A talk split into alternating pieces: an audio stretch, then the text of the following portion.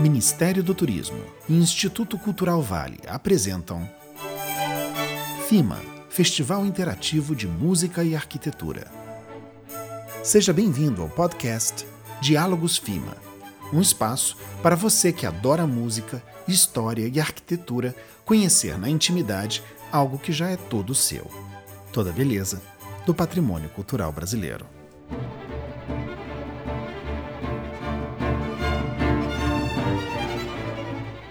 Embarque quinzenalmente às segundas-feiras, a partir das 19 horas, em uma viagem no tempo e no espaço.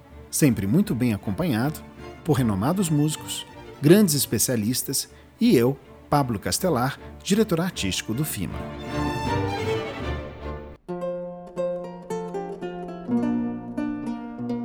Começamos este primeiro episódio entregando especialmente para você as chaves de um templo do conhecimento. Um espaço que reverbera os tempos da expansão ultramarina do Rei Manuel I, cujas glórias e histórias são representadas neste incrível local construído no fim do século XIX. Estamos falando do Real Gabinete Português de Leitura.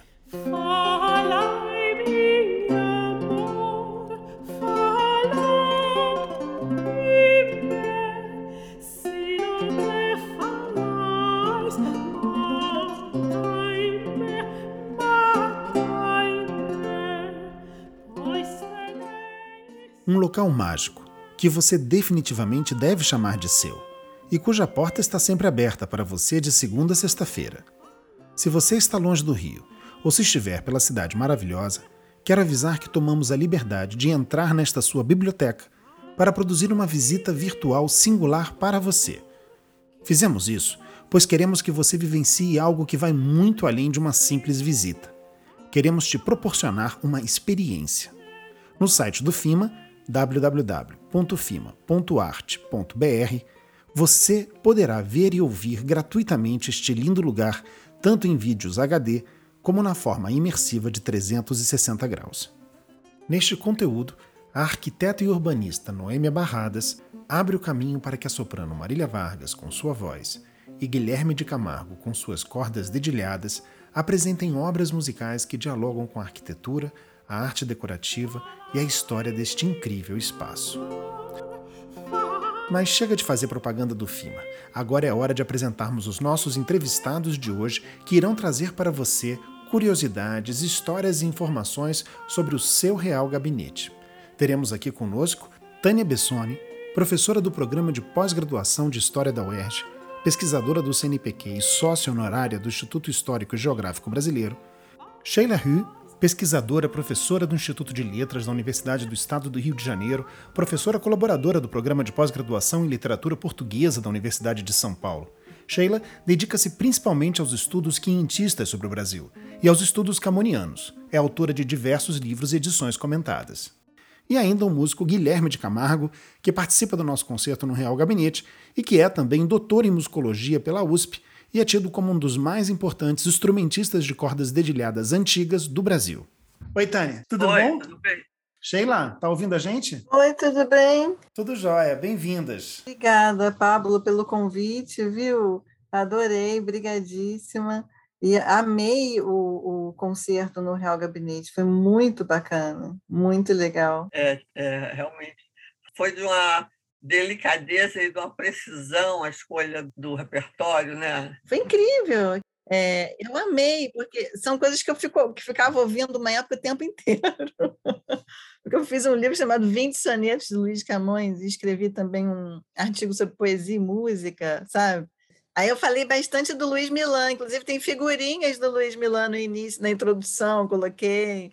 Eu fiquei muito, uma época que eu estava muito fascinada com esse repertório, achei incrível aquilo.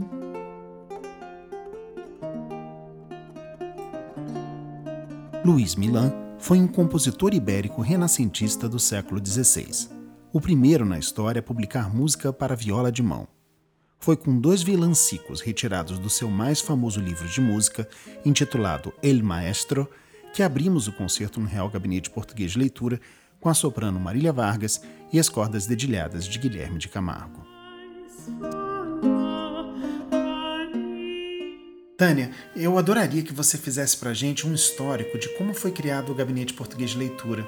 Fala para a gente um pouco sobre os seus objetivos, a importância do acervo bibliográfico e por que, que ele é chamado de Real Gabinete Português de Leitura. Ah, Pablo, muito obrigado. Obrigado pelo convite para conversar aqui com vocês.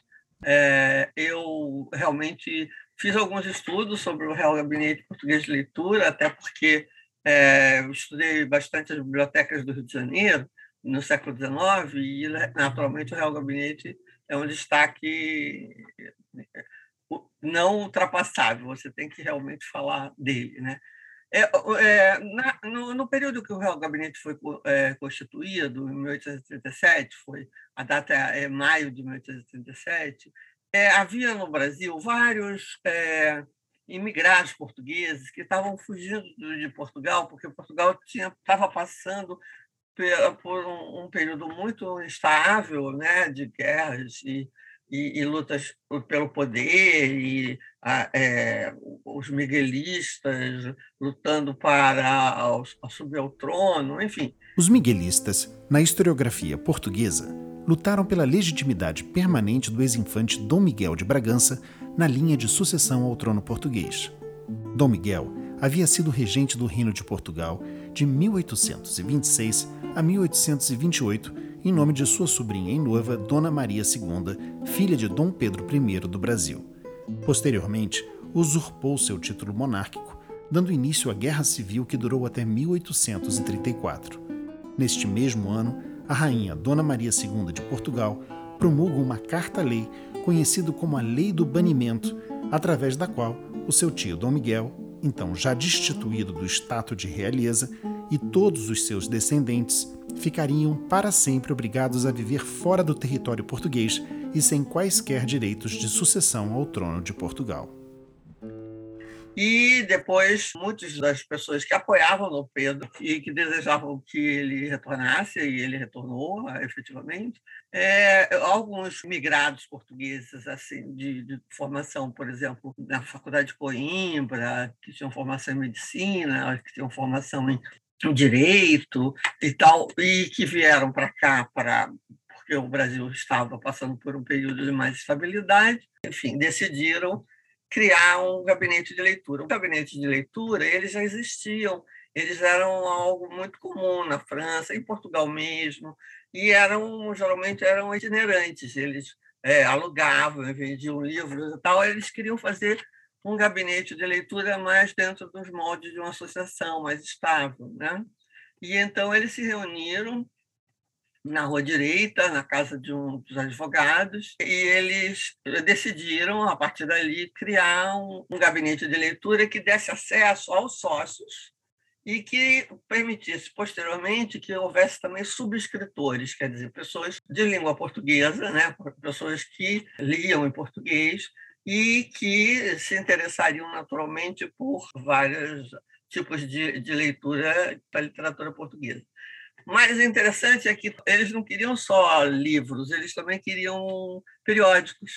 Eles também ficavam muito ligados nos jornais portugueses. Então, uma das funções do Real Gabinete foi assinar é, periódicos portugueses para que os leitores do Real Gabinete pudessem é, acessar essas notícias de Portugal. Né? E aí, então, eles passaram a, a, a buscar um lugar para instalar as obras do acervo, que geralmente, nesse momento, eram, sobretudo, doações dos próprios é, diretores. Né? No começo, o Real Gabinete conseguiu, entre 1837 e 1847, reunir um acervo significativo. Ele teve, passou a ter 16 mil obras é, dentro dos seus espaços restritos. Né? Depois de passar por uma fase de muitas dificuldades e muitas restrições, no final da década de 60 e, e, e começo da década de 70, o Real Gabinete vai ser é, dirigido pelo Ramalho Ortigão. Ramalho Ortigão foi um escritor e jornalista português que, junto com essa de Queiroz, editou a revista de crônicas mensal de política, letras e costumes chamada As Farpas, nasceu na cidade do Porto, em Portugal, no dia 24 de novembro de 1836. E é uma época que, de muito sucesso do Real Gabinete. O Ramalho Rodrigo faz uma série de, de modificações, porque antes os leitores eram quase que exclusivamente portugueses. E depois abre-se para pessoas que podiam assinar uma subscrição, que era anual ou semestral. E o interessante é que em 1839 vai aparecer a primeira leitora mulher demandando ser, ser subscritora para poder ler. Né? É, o nome dela era Carolina Torrezão. Carolina Torrezão. É, isso está na ata, né? Então, eles discutem na ata. Pode ser, pode não ser. Aí algum, um, um dos sócios fala, ah, mas as mulheres leem, então ela, se alguém, algum de nós leva para casa alguma coisa que interessa, elas leem. Então, por que, que a gente vai, não vai permitir que uma mulher seja subscritora? A primeira menção ao caso está relatada na ata de 29 de julho de 1839. Abre aspas. O senhor Cláudio José da Silva propôs para a subscritora a senhora Dona Carolina de Noronha Torrezão. E não se havendo ainda deliberado se o sexo feminino deveria ser admitido, ficou nesta parte por decidir a proposta. Fecha aspas. 14 dias depois, a 15 de agosto de 1839, a diretoria coloca a questão em votação. Abre aspas.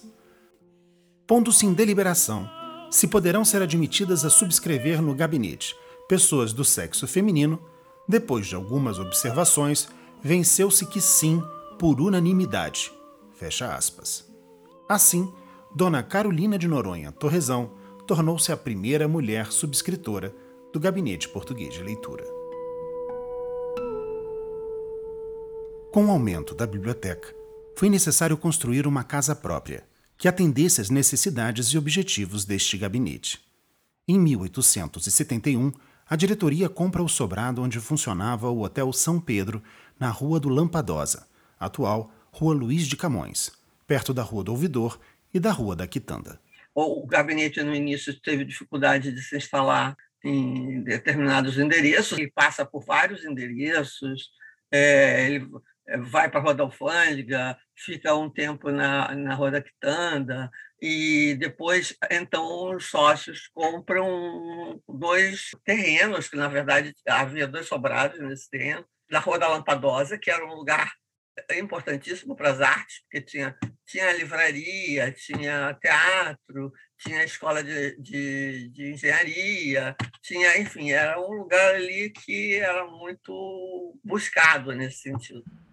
E quando é atribuído o título de real a esse gabinete?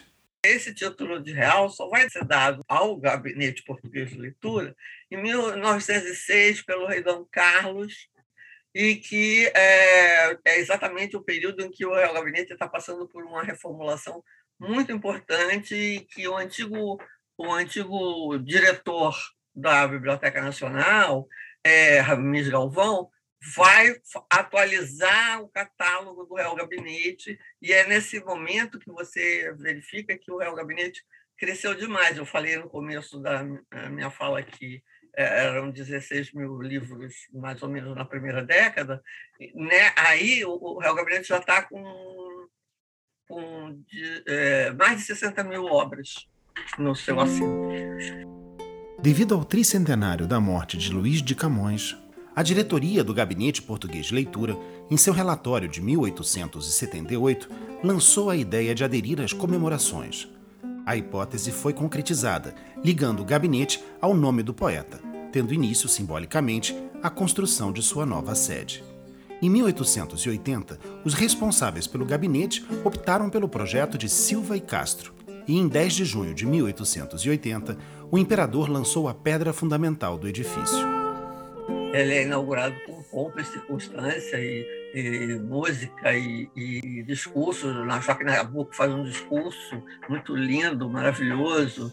E o Real Gabinete Português de Leitura tem coisas maravilhosas em seu acervo. Quer dizer, se no começo ele tinha essa preocupação com, com obras que podiam ser lidas por várias pessoas, médicos, advogados, engenheiros, ou, ou é, pessoas que, que, comuns do comércio que podiam também ser subscritores e podiam chegar lá e, e, e pegar emprestado livros e depois devolver e tal. ele, ele, ele, ele vai tendo também obras raras e, e muito preciosas, porque os próprios sócios começam a doar, né? E uma das obras mais importantes do Real Gabinete Português de Leitura aqui era na Rua da Lampadose. A rua começou, passou a se chamar Luiz de Camões, né? É, vai, é, vai ser a edição Príncipe do, dos Lusíadas. Os Lusíadas é uma obra de poesia épica do escritor português Luís Vaz de Camões, a primeira epopeia portuguesa publicada em versão impressa, provavelmente iniciada em 1556 e concluída em 1571. A primeira edição, que podemos ver no Real Gabinete Português de Leitura, foi publicada em Lisboa em 1572, no período literário do Classicismo ou Renascimento Tardio três anos após o regresso do autor do Oriente via Moçambique. E é, essa edição é, é, é um, uma, uma, das raridades que estão no Real Gabinete Português de Leitura. E como o nosso papo aqui está incluindo a Sheila, acho que eu vou pedir para ela fazer uns comentários desse, a esse respeito. Hein, Sheila? Pode fazer? Sim, é, Luiz Camões, né, como a gente sabe, foi o, um grande poeta português do, do século XVI e escreveu Os Lusíadas, né, que é o livro mais famoso que ele escreveu. Escreveu também poesia lírica, escreveu também teatro, escreveu cartas, né? E, e, a importância do Camões né, se deve muito a uma espécie de identificação da figura desse poeta quentista, Luís de Camões, e do, e do seu poema épico Os Lusíadas, com a própria ideia da nacionalidade e da identidade portuguesa. Então, há essa ligação é, quase desde o século XVII, né, uma identificação mesmo entre um poeta e uma nação, né, naquela época, e um é, reinado. Então, a, eu acho que é uma das únicas nações, né, um dos únicos países que tem um poeta na base da sua é, identidade nacional. O projeto do Real Gabinete, por exemplo, né, havia outros projetos de arquitetura, naquela época, não é, Tânia? É, houve, inclusive, uma concorrência e, e havia projetos mais modernos, digamos assim, para aquele período né, de arquitetura mais moderna. E, e, e se escolheu mesmo é, essa referência ao neo-manuelino, né? quer dizer, é, o período conhecido como período dos descobrimentos, né? que vai do, de, é, digamos assim, meados do século XV e todo o século XVI, né? Ele foi é, e é até hoje entendido pelos portugueses, né, pela cultura portuguesa, como o, o, o período de maior importância da, da história é, de Portugal. Então, é, realmente o prédio do Real Gabinete, né, apesar de ser um, um, prédio do século, ou mesmo porque era um prédio do século XIX, né, ele, ele remete a esse período dos descobrimentos e faz uma espécie de leitura. Né? E como a Tânia observou, um dos tesouros do Real Gabinete é a primeira edição dos Lusíadas, a edição Príncipes, de 1572, que, aliás, esse ano vai fazer está fazendo 450 anos, a edição Príncipes dos Lusíadas, né? E, e outras edições do século XVI também importantes é, é, fazem parte do acervo do Real Gabinete.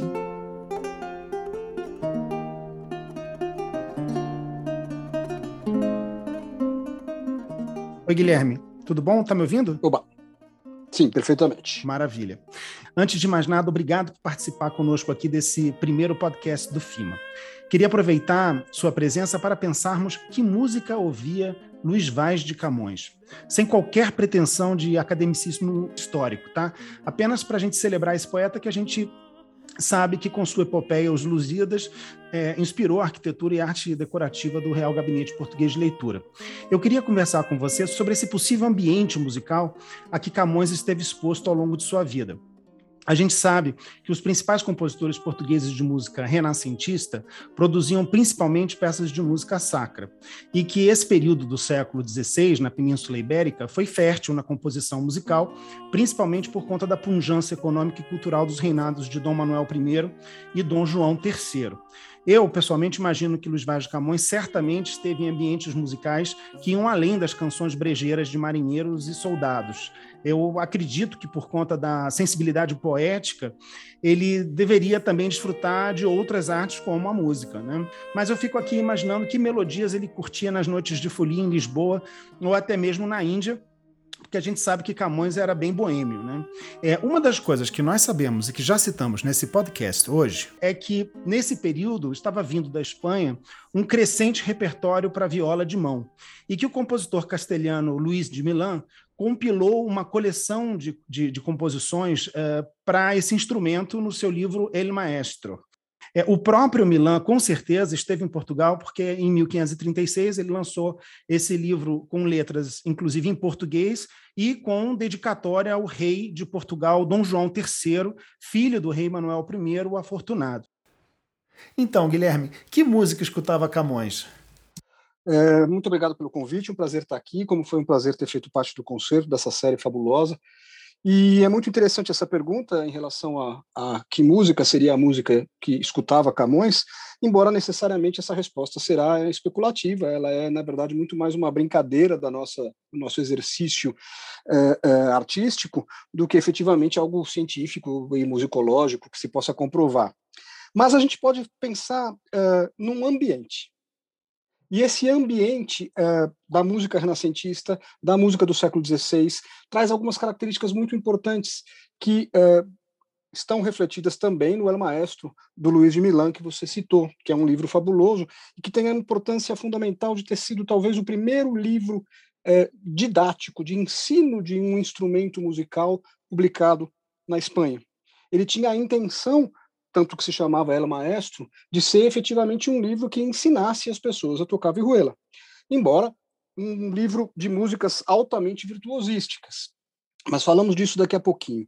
Só para fazer um passo para trás e imaginando o que, que, seria talvez essa, esse ambiente musical, a gente precisa separar um pouquinho uh, uh, os gêneros, estilos da música que existia, efetivamente. Então a gente tinha a música vocal, que era talvez a, a grande uh, uh, aquilo que mais se, se, gostava de fazer, até porque a música vocal, uh, como ela conta com a palavra, ela sempre tem uma comunicação mais direta ao ser humano, né, do que a música instrumental, que é mais subjetiva.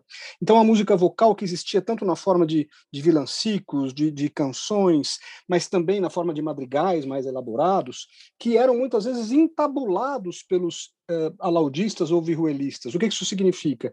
Significa que, por exemplo, você tem um madrigal a seis vozes, um compositor alaudista ou vihuelista é capaz de, de uma certa maneira, uh, transportar esse ambiente da música vocal para a música instrumental.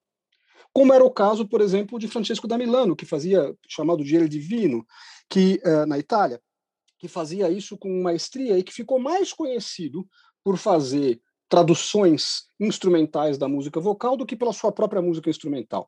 Diferente de Luiz de Milan, que tinha, na grande maioria do seu livro, peças originais da sua própria lavra. Então ele compunha música, tanto instrumental quanto vocal, eh, a partir da, da, sua própria inspiração.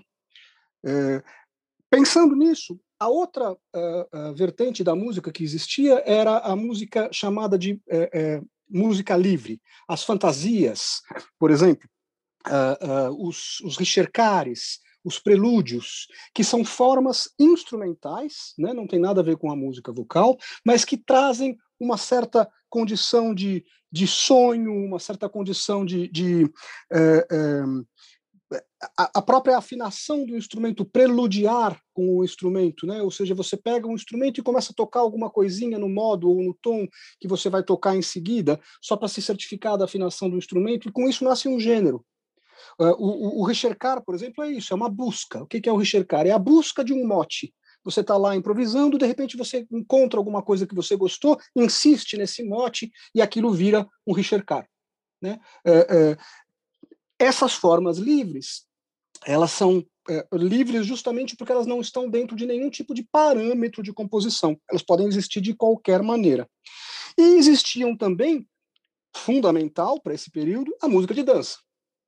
Então, a música de dança, que podia ou não ser vocal, ela podia ser simplesmente uma música de dança instrumental, ou poderia ser uma dança de música vocal, era certamente o que mais animava os bailes da época. Né? Quer dizer, se, se, se é, é, existia alguma coisa que divertia as pessoas, efetivamente era a dança, a dança e a música vocal. É, você disse, talvez ele, ele fosse além da, da dessas músicas de marinheiro, das que a gente chama de drinking songs, né, as canções de, de bebê, as canções de bar, e certamente deveria aí, com a sua cultura fantástica, com a sua capacidade intelectual fantástica, mas como você mesmo bem ressaltou também, é, era um boêmio, e que necessariamente gostava de, de beber, de dançar, de se divertir. E, portanto, a música de dança devia fazer parte substancial do cotidiano dele. Eu imagino que, eh, como todo eh, intelectual e uma pessoa de, de, de cultura vasta, ele não devesse se ater a uma única dessas formas na, na, na, sua audição cotidiana, mas deveria escutar vilancetes, cantigas, formas livres, uh, música uh, vocal elaborada como madrigais, músicas simples. Existem já um pequeno paralelo com a Inglaterra do século XVI também. Os livros de canções ingleses da época, por exemplo, traziam no seu índice qual era a função daquela música se ela era música de bebê, se ela era música de dançar, se ela era música para dormir, se ela era música para passar o tempo. E estava escrito isso mesmo no, no, no frontispício dos livros, né? Você já escolhia lá, ah, eu quero passar o tempo. Então você ia lá e escolhia quais can canções daquele livro serviam para passar o tempo. É, isso posto, e é claro que é uma fantasia a respeito do que, que escutava Camões, falando só mais um pouquinho a respeito do livro do, do Luiz Milan, que é um, um livro de 1536, se não me engano, como você falou, dedicado a, ao João III, é, é um livro muito é, curioso, porque é um livro, por um lado, didático, como eu disse, mas, por outro lado, extremamente virtuosístico. Então, quer dizer, ele não, não, conta com instruções detalhadas de como fazer a música, mas conta com músicas bastante complexas, bastante virtuosísticas, mas Dentro desse caráter didático, o próprio Luiz Milan escreve é, versões das suas próprias músicas simplificadas, para que instrumentistas menos é, é, virtuosos pudessem dar conta de tocar aquela música. Uma outra coisa interessante é que o Luiz Milan vivia no ambiente da corte, em Valência, né? ele era um cortesão. E ele, embora tenha como sua principal obra o, o o El Maestro, que é um livro de música, efetivamente, também escreveu é, um livro chamado O Cortesão, em 1561, baseado no Cortediano do, do Castiglione, que é um livro que falava justamente dos hábitos da corte. O que, que se pode fazer na corte, o que, que não se pode fazer na corte. Então, por exemplo, existe também um vilancico é, é, do cancioneiro Delvas que fala não tragais borzeguis pretos, que na corte são defesos, ou seja, você não pode usar botas pretas, aquelas botas com fivelas pretas, porque na corte elas são proibidas. Então existia uma série de, de é, coisas que se devia saber para que se pudesse atuar na corte de uma maneira adequada. Né? Então esse livro, por exemplo, o Cortesão do, do, do Luiz Milan, ensina justamente a pessoa a se comportar dentro do ambiente da corte. Então, uh, a gente não sabe exatamente o que, que acontecia na corte, né? Muita coisa devia acontecer na corte, mas dentro de um certo decoro. Quer dizer, a, a, aquilo que ficava escondido atrás da porta, ninguém falava, mas aquilo que se fazia publicamente precisava ser feito com um decoro. E o Luiz Milan foi uma das pessoas que escreveu a respeito desse decoro. Maravilha, Guilherme. Você gostaria de brindar os ouvintes aqui com mais algum comentário? Sim, queria só fazer mais um pequeno comentário ainda sobre a Viruela de Mano e, e sobre a, a, questão instrumental do século XVI, que é uma questão que eu acho muito curiosa, uh, que fala um pouquinho de como a gente não consegue se libertar da nossas, dos nossos traços culturais, como eles são muito arraigados uh, uh, naquilo que existe dentro do nosso cotidiano. O que, que eu quero dizer com isso? O alaúde, al-ud, né, a madeira, que era um instrumento árabe trazido na invasão da Península Ibérica, a partir do século VII, que inundou a Península Ibérica durante pelo menos 300 anos, é, foi um instrumento que simbolizava a presença árabe na península. Quando esse, é, os árabes foram finalmente é, expulsos da península pelos reis católicos e essa ideia de um instrumento que simbolizava o invasor não caía bem mais na corte, é que surgiu a ideia de um instrumento em forma de oito, como a virruela, como o nosso violão moderno, diferente daquele instrumento do alaúde árabe, que é meio periforme, ou seja, que tem um bojo em forma de uma meia pera. E uh, ele passa a existir como uma maneira de fazer o repertório que tinha sido criado durante a presença árabe na península, que ele pudesse sobreviver com um formato ibérico, um formato de oito, né, que é a, a forma do, da guitarra, e que uh, uh, não, não, não pegasse mal para o músico entrar na corte do rei católico tocando um instrumento do invasor que foi finalmente expulso. Então, é, é, curioso a gente notar como a própria questão instrumental do, do, do, do tipo de instrumento que se usa também está relacionada com questões uh, uh, políticas, geográficas e sociais. Né? Então não adianta a gente querer se livrar do invasor, o invasor está em nós o tempo todo. Né? A cultura que se trouxe a partir das diversas uh, uh, dos diversos movimentos migratórios no mundo, ela hoje em dia é, é, é, é parte de todos nós. Todos nós temos um, um pouco disso em, em, na, naquilo que nós fazemos cotidianamente. E dessa maneira é que a, a cultura sobrevive. É dessa maneira que a arte sobrevive, sempre precisando se reinventar criando novos mecanismos para que, mesmo quando haja uma motivação política para que aquilo não exista, aquilo continua existindo, ainda que disfarçado. E como que você vê essa? Você está falando aqui dessa influência da cultura árabe na cultura ibérica. E como que você vê, por sua vez, depois o reflexo dessa influência da cultura ibérica na nossa cultura brasileira, com tantas matrizes, né? Porque nós somos uma cultura que temos as matrizes africanas, as matrizes indígenas, mas essa matriz europeia ibérica, ela é muito latente. E como que você vê que, é, por sua vez, então, essa essa, essa matriz herdada dos árabes na Península Ibérica, depois através da, da, da, nossa, da nossa relação com a cultura ibérica vai repercutir na música brasileira é, e, no, e, no, e no nosso próprio repertório musical? É, eu diria que a, a, música brasileira ela é extremamente complexa, uh, extremamente rica, e justamente porque ela é o resultado de um grande amálgama. Né? Quer dizer, a gente demora muito para poder falar de alguma coisa que seja efetivamente música brasileira.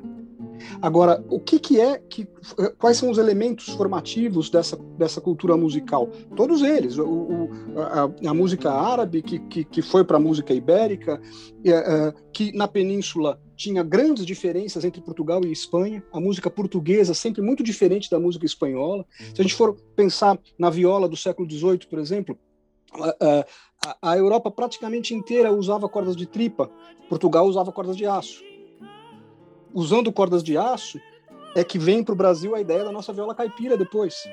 Né? Quer dizer, dentro desse ambiente que é, vai se transformando para conseguir chegar. Depois a gente até terminou o nosso programa lá com a Marília na, no concerto, chegando em Chiquinha Gonzaga e em Vila Lobos, que são justamente compositores, cada um à sua maneira, que dentro desse caldeirão efervescente de cultura começam a colocar um ar de brasilidade efetivo naquilo que estão fazendo. Um ar de brasilidade só possível através do conhecimento, da memória e da repercussão dos ecos do passado.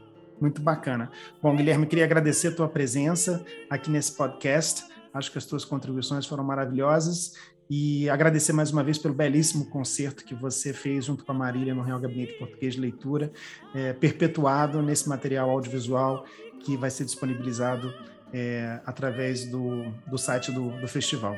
Muito obrigado por tua presença aqui conosco. Sou eu que agradeço, com, muito prazer de estar participando aqui, de ter feito o concerto. Foi um concerto que me deixou muito feliz.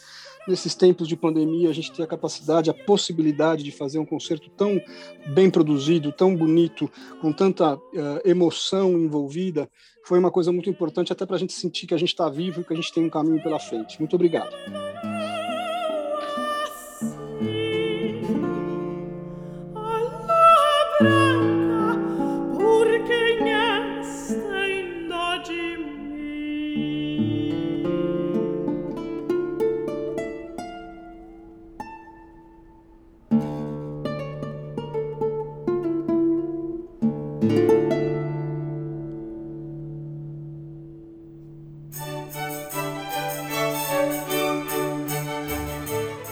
Encerramos aqui este primeiro programa de Diálogos FIMA.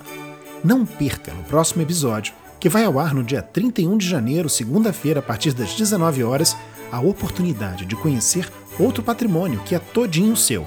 Um lugar único, onde a cultura e a natureza se entrelaçam e que recentemente ganhou o título de Patrimônio Mundial da Unesco. O sítio Roberto Burle Marx. Nossos convidados serão a arquiteta e designer Cláudio Storino, atualmente diretora do Centro Cultural Sítio Roberto Burle Marx, o arquiteto Carlos Fernando Moura Delfim, um dos maiores especialistas do Brasil em paisagens e jardins históricos, o violonista Luiz Leite e eu, Pablo Castelar, diretor artístico do FIMA. Saiba mais sobre a programação presencial e digital do Festival Interativo de Música e Arquitetura através dos nossos perfis no Facebook, Instagram e YouTube. Acesse nossas redes através do site www.fima.arte.br. Diálogos FIMA. Este patrimônio é todo seu. Lei Federal de Incentivo à Cultura. Patrocínio: Instituto Cultural Vale. Realização: Artimundi Produções Culturais. Secretaria Especial da Cultura. Ministério do Turismo. Governo Federal. Pátria Amada Brasil.